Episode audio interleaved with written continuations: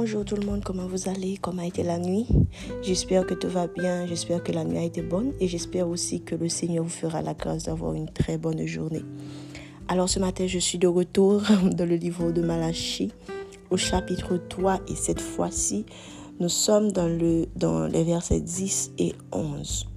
Je vous lis une partie du verset 10 et puis tout le verset 11. Et vous verrez si je n'ouvre pas pour vous les écluses des cieux, si je ne répands pas sur vous la bénédiction en abondance, pour vous, je menacerai celui qui dévore, et il ne vous détruira pas. Il ne détruira pas les fruits de la terre, et la vigne ne sera pas stérile dans vos campagnes, dit l'Éternel des armées. Amen. Ce matin, je relâche sur vous cette grande bénédiction que le Seigneur a promis. Il a promis d'ouvrir pour vous les écluses des cieux et de vous donner une bénédiction en abondance. Et je dis même en surabondance ce matin. Si vous recevez, dites Amen.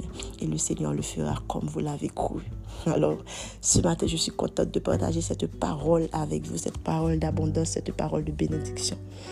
Mais habituellement, quand on vous dit d'acclamer une bénédiction ou bien une abondance de la part du Seigneur, on est tous enthousiastes.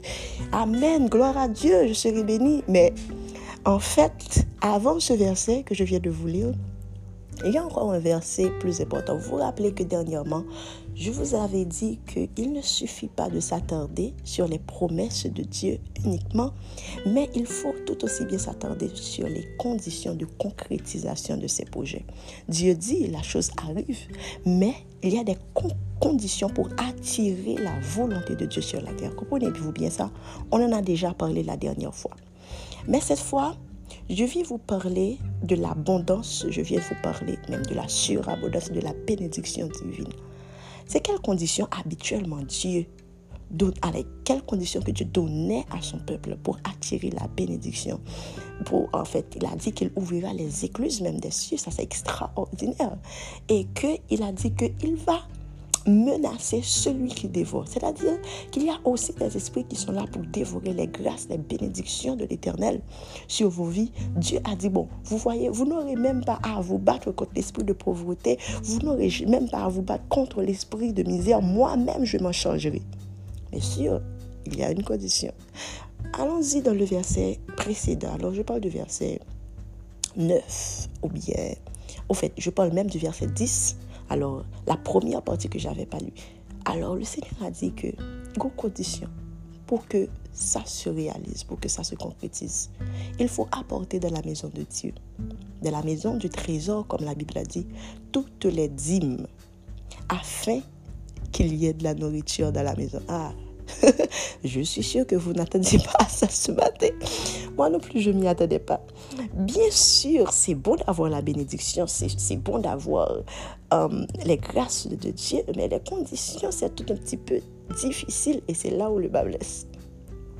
Ce matin, je veux prier pour vous alors. Et je veux tout aussi bien vous encourager à ne pas voler le Seigneur. Tout comme il a dit dans le livre de Malachie au chapitre 3. Il a dit au peuple, vous me volez et vous me dites en quoi est-ce que vous me volez Vous volez mes dîmes. C'est quoi la dîme en soi?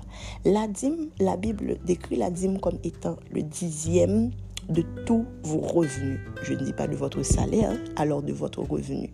Alors, bon Dieu, prête libérer nous pendant toute semaine, libérer nous matériellement, livrer cob, livrer mon visito, parce que ce pas de cob, c'est sûr que je vais passer semaine, non pas passer le bien. Ce pas de salaire, ce pas de rentrée. Le Seigneur t'a béni. Mais il te dit en même temps, tu sais, je te donne tout ça, tout appartient. Mais en même temps, réserve-moi un dixième de tout ce que je te donne. Mais par contre, malgré bon Dieu fait comme ça, nous toujours voulu l'éternel. Je me rappelle que quelqu'un donnait une illustration que j'aimais bien. Il dit que tu as un monde qui t'a passé dans une zone et puis il a 7 gouttes dans la poche.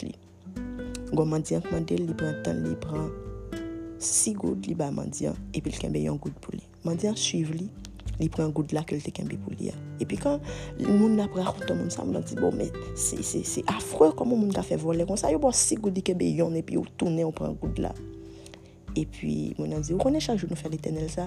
Moun diyo bay nou 7 joun an semen, nou prentan nou, nou voule genjou pa l'Eternel la anko.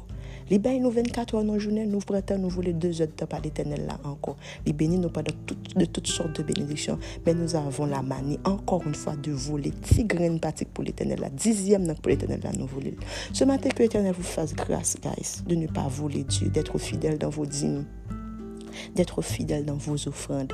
Et puis il dit, après ça, nous mis à l'épreuve et nous recevoir grâce, la couvrir écluse des cieux pour nous. Que parole ça fait travail dans nos matins.